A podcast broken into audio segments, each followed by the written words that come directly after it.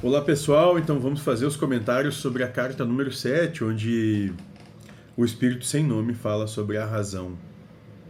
E ele começa, como sempre, usual, e é usual dele, né? Ele é bastante educado, né? Cortês. E diz, vai dizendo olá, espero que não estejas te cansando de nossas conversas, pois ainda tenho muito para te dizer. Bem, inicio te perguntando, por que queres conservar a razão se nem os teus atos tu controlas? Esse questionamento é essencial para aquele que é um buscador, é um advaita. Por que que nós, mesmo já tendo entendimento, de que Deus é causa primária de todas as coisas, que Deus é onipotente, ou seja, o único que tem potência de realizar a ação. Ou como João diz no começo do seu evangelho, né? É, Deus é o verbo, o verbo é a ação de tudo, né? Por que, que nós ainda conservamos um entendimento racional que nós temos qualquer tipo de controle sobre as coisas? Mera ilusão, não temos. Não temos controle nenhum. Então ele começa nos instigando isso. Porque queres conservar a razão se nem teus atos tu controlas? De que, que adianta tu achar que tem qualquer tipo de entendimento? Que tu sabe qualquer coisa? Se nem mesmo o que tu faz tu, tu tem capacidade de controlar? E ele vai continuar dizendo: Achas que sabes de tudo? Que deves ordenar como as coisas devem acontecer e ter razão em tudo o que acontece? Claro, depois nas frases seguintes ele vai, ele vai complementar. Ter razão, ser a razão, entender a razão, são coisas para jamais ter, ser e entender. Por quê? Porque isso é de Deus. Isso, quando tu tem razão, quando tu é e quando tu passa a entender as coisas, tu toma o lugar de Deus. Comeu da maçã do Éden. Comeu o fruto da árvore proibida. Tomou o lugar de Deus. E todos aqueles que buscam ter, ser, né, e entender essa razão, vão acabar numa vala comum, que é o sofrimento. Porque esse ter, ter razão, ser a razão e entender a razão, vão, vão repercutir no, no que ele vai dizer logo na, na frase seguinte, onde ele diz: Não tentes ganhar, não sonhes que está certo em tudo, pois este será teu grande erro. Não és a verdade, nem a entende minimamente. Não chegas perto de compreender que a verdade não existe. E nessas duas, duas frases, ele acaba com tudo né? Porque no final, esse ter razão, ser a razão, entender a razão, é tudo porque é porque a gente quer ganhar, quer se colocar na frente, porque nós temos instintiva, nós temos uma mente programada para nos para sempre buscar o domínio sobre as coisas, sobre as posses, paixões e desejos. Né? Então não tentes ganhar. Tu não sai, tu nem não sonhas. Olha só, ele diz: não sonhas que está certo em tudo não nem passa, nem tem imaginação que tu tem qualquer tipo de entendimento das coisas de verdade. Pois esse é o grande erro, é ali que tu cai. Porque ele vai continuar dizendo, não és a verdade e nem a entende minimamente. Ou seja, quantas vezes nós nos avogamos como senhores, detentores de caminho, de ordenança, de, de primazado, e nós não somos, nós não entendemos bulhufas. Né? Nós não chegamos, como ele diz, não chegas perto de compreender que a verdade não existe. Por quê? Porque nós estamos aqui numa numa situação alegórica, ilusória, inexistente. Por isso que a verdade não existe. Porque não é aqui que nós vamos perceber a verdade. Enquanto tiver que passar pelo crivo mental, é ilusão, não é realidade. Não tem como ser verdade, é pura ilusão. Então, não é por aí. E isso ele vai dizer. O que existe são ilusões criadas e recriadas para que possas ser colocado à prova. Então nós estamos imersos numa ilusão que elas se criam e recriam muitas, muitas vezes sucessivamente para que nós tenhamos as nossas provas. Né? O que a gente vai passar aqui? Pergunta 132, Livro dos Espíritos. Né? Ah, ou 130, acho que é 132. Né? Daqui se destina a encarnação, prova, missão, expiação e contribuição na obra geral. É para isso. Então, se já sabes disso, ele continua, se já te disse isso, por que continuas a te afundar em um mar de palavras, em oceanos de incertezas e questionamentos, se nada é feito para que compreendas? Então, por que, que a gente continua se jogando nessa busca incessante de conhecimento? Se nada disso vai resolver coisa alguma. Entende quando Paulo de Tarso diz que a lógica espiritual é inversamente, é diametralmente oposta da lógica humana? É isso.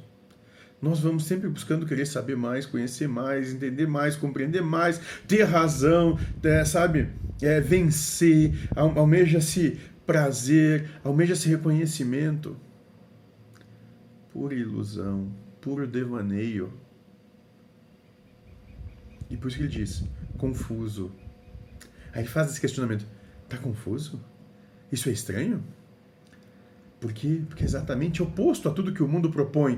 Pois, e ele termina, ele continua dizendo: Pois esse é o objetivo, te quebrar até mesmo a razão. Sinta e deixe-se conduzir, deixe-me te carregar e te levar à paz que não conheces. E é isso uma coisa que a gente trabalha muito no, no nosso trabalho dentro da amorosidade.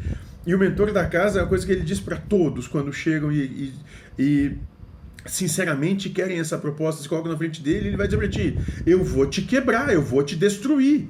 Tem certeza que é isso que tu quer? Porque é isso que tu vai alcançar aqui. É até isso que tu vai chegar. Eu vou tudo que tu imagina saber, conhecer, ser, estar e fazer, tudo isso vai ser destruído, vai ser reduzido a nada. Tu vai ser um nada aqui.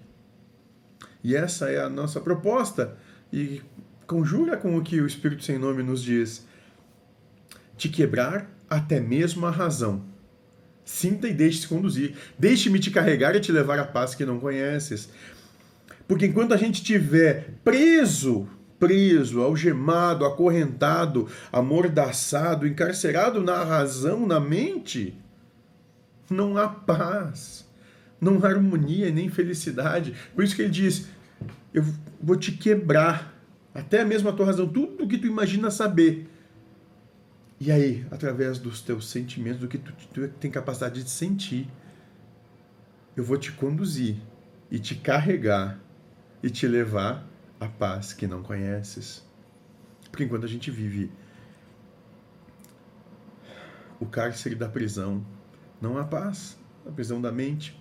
Por isso que ele continua dizendo: não tentes controlar. Porque a mente busca controle, posse, domínio sobre as coisas. Perca as rédeas, rédeas entre aspas. Perca, entrega o controle, entrega isso tudo que supostamente usas para conduzir tua vida e teu despertar. Entrega o controle, entrega as rédeas, por quê? Porque elas não te levam para esse despertar, levam para algo contrário, porque esse despertar depende do que ele vai dizer logo depois, na, seguinte, na segunda, na próxima frase, te entrega, na entrega, depende dessa entrega, a fé que diz: te entrega a fé e achará o que nenhum livro, crença ou pensamento pode te contar.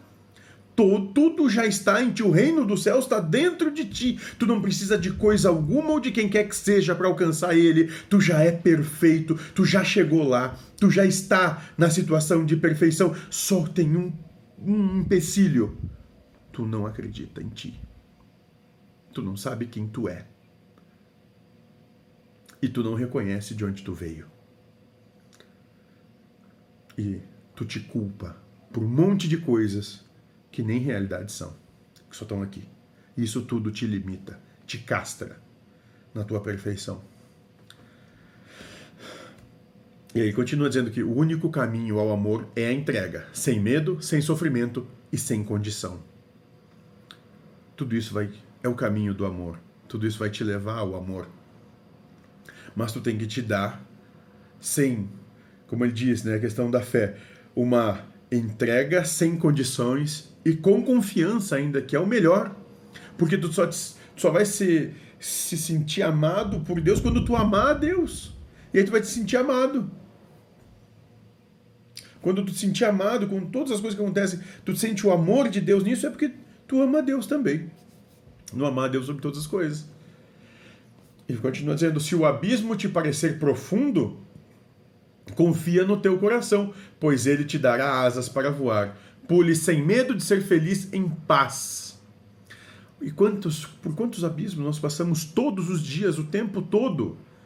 Né? E esses abismos são grandes, por quê? Porque nós não temos a mínima fé em nós mesmos. Por isso que ele vai dizer: se o abismo te parecer profundo, ele não está dizendo que ele é profundo, ele só parece, tem uma ilusoriamente, uma ilusão de que ele é gigantesco. Confia no teu coração, porque tu não vai precisar pular por ele. O teu coração vai te dar asas para transpor as situações todas. Pule sem medo de ser feliz em paz. Confia, fé, entrega sem condições e com confiança. E continua dizendo: Não te assuste se parecer que tua prova é maior que qualquer montanha. Estarei ao teu lado durante toda a escalada e a queda. E é isso que a gente tem que compreender. Seja como tu quiser chamar Deus, espiritualidade, universo, vida, extraterrestre, tanto faz o nome que tu tá dando nesse momento, para mim, isso pra gente não interessa. Compreenda uma coisinha. Não se espera que tu alcance qualquer píncaro, píncaro de virtude, muito antes, pelo contrário. É na queda que tu te encontra. Por isso que ele diz: Eu estarei ao teu lado né, durante todo o trajeto subido, mas eu vou estar também na tua queda, porque eu tenho certeza dela, e é ela que eu espero, porque é quando tu cair que tu vai te encontrar. Não é chegando em qualquer lugar, não, é quando tu estiver alcançando, tu vai cair, vai descer lá embaixo de novo, e tu vai compreender que tu nunca precisou subir, tu já estava, tu já é perfeito. Se a, e se a tarefa te parecer árdua, é em mim que encontra a tua força para continuar. Porque muitas vezes a gente não cai até o fundo do poço para poder se encontrar. A gente vai cair até a metade da montanha, bom? Fé de novo para subir. Para que tu encontre a tua derradeira queda. É aquela que muda tudo. É uma queda que muda tudo. E que a partir, a partir daí, compreende. Entendi. Não é isso, não é assim. É muito mais simples. Ele continua dizendo: Não será na razão que encontrará sentido, caminho e força. Só o amor poderá te dar isso. E o amor requer renúncia, exige entrega e pede por fé. Ótimo. Aqui ele está dando a chave da coisa, né? Que não é o caminho não é pela razão, porque ela vai te levar só a labirintos e labirinto sem saída e vai exigir sempre mais e querer mais e sempre mais vai ser o necessário. Então não é esse o caminho. Só o amor é o caminho. Cristo já trazia isso. Só o amor é o caminho. Só o amor pode te dar isso. Só que o amor requer renúncia, abdicar do mundo, entrega, não ter qualquer tipo de condição para seguir esse amor. E fé é a certeza, é a confiança de que é o melhor para ti. Tudo que acontece, de acordo com o que está acontecendo, sem reclamar. E ele continua dizendo: Isso aqui é o importante. Quando cair e a dor for grande para levantar, lembra que mais pesadas foram as lágrimas que derramastes quando suplicou que te fosse dada nova oportunidade de te testar. Ninguém está aqui por acaso, ninguém está aqui porque caiu do nada, não tinha o que fazer e apareceu aí. Nada disso. Todos nós, sem exceção, imploramos para estar aqui. Suplicamos para estar aqui. Suplicamos por essa oportunidade. Sem exceção. De Jesus, Buda, Krishna, até você que está vendo isso. Sem exceção, todos pediram para estar aqui. E ele continua dizendo: Quando você pediu, eu estive ao teu lado e por amor te concedi a oportunidade, a prova e a dor. Olha que, que interessante esse, esse espírito sem nome que está junto de todos nós quando você pediu, quando tu implorou por isso aqui, eu estava lá do teu lado. E por amor, eu te concedi essa oportunidade de ser provado e de vivenciar essa dor. Mas ele vai dar ressalva. Mas nunca te abandonei na caminhada. E também te coloquei à mesa o amor, a fé e a paz onde tu repousas depois de cada prova mas eu nunca te abandonei. Eu venho perfeitamente cumprindo a minha parte no nosso acordo. Eu não te abandono, né? E eu te coloco sempre o amor, a fé e a paz em cada situação. Então ele vai dizer, novamente digo, não tentes ser, ter ou entender a razão, pois isso apenas é reservado ao Pai devolve a maçã.